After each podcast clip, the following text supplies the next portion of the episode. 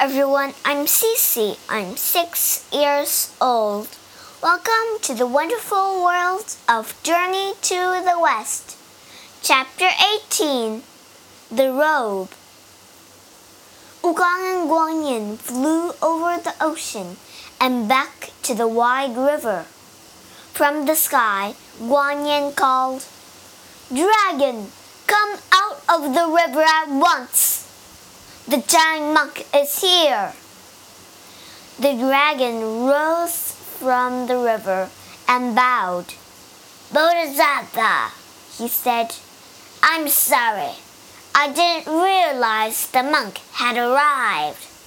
I was, I was trying to rest. A nasty monkey was. The dragon stopped talking when he saw Wukong next to Guanyin. That's This is Sun Wukong, said Guanyin. He is traveling with the giant monk. The monkey didn't tell me that, said the dragon. I even asked him who he was, and he didn't answer. I know, said Guanyin. He shot Wukong a look. From now on, you must tell people who you are. There are others waiting for you too. Okay, said Wukong. Guanyin looked back at the dragon. You will carry the giant monk to the western paradise. Sparkling lights surrounded the dragon. When the light faded, a horse stood where the dragon had been. It looked exactly like the giant monk's horse. After Guanyin left, Wukong led the horse to the giant monk. You got the horse back, said the monk. No, said the monkey. Guanyin was here. She turned the dragon into a horse. He's supposed to come with us. The giant monk fell to his knees and bowed.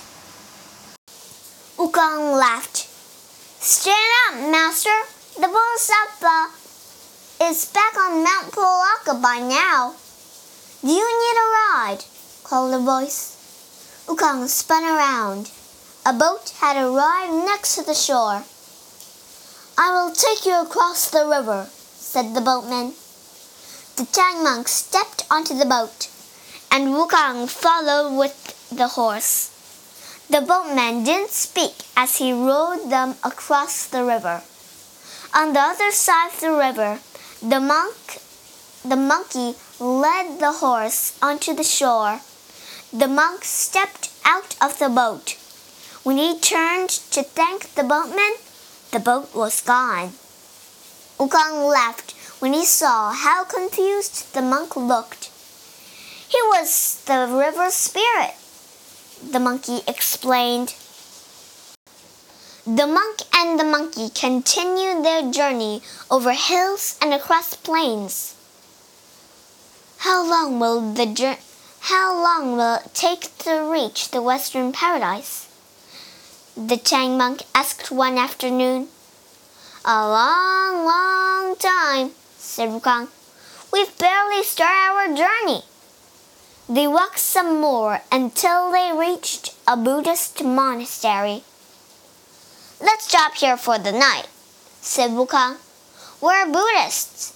The priests inside will gladly give us some food and a place to sleep. Later that evening, the Tang monk and Wukong ate a meal with the priests. When the head priest when the head priest heard where the Tang monk was going, he was excited. You are going to get the true scriptures? said a priest said the priest. That is quite an honor. How did the Bodhisattva choose you? She said that only a true believer could make the journey, said the Tang monk. I tried on a robe and she saw that I was a true believer. Do you have the robe with you? asked the priest.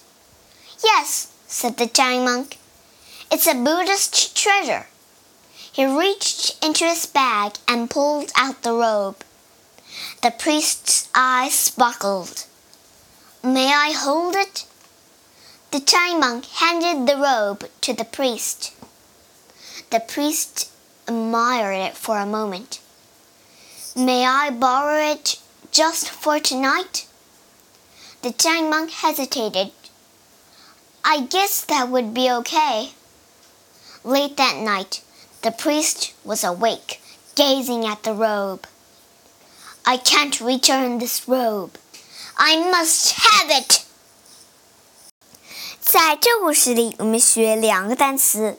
第一个单词 monastery，m o n a s t e r y，monastery，修道院。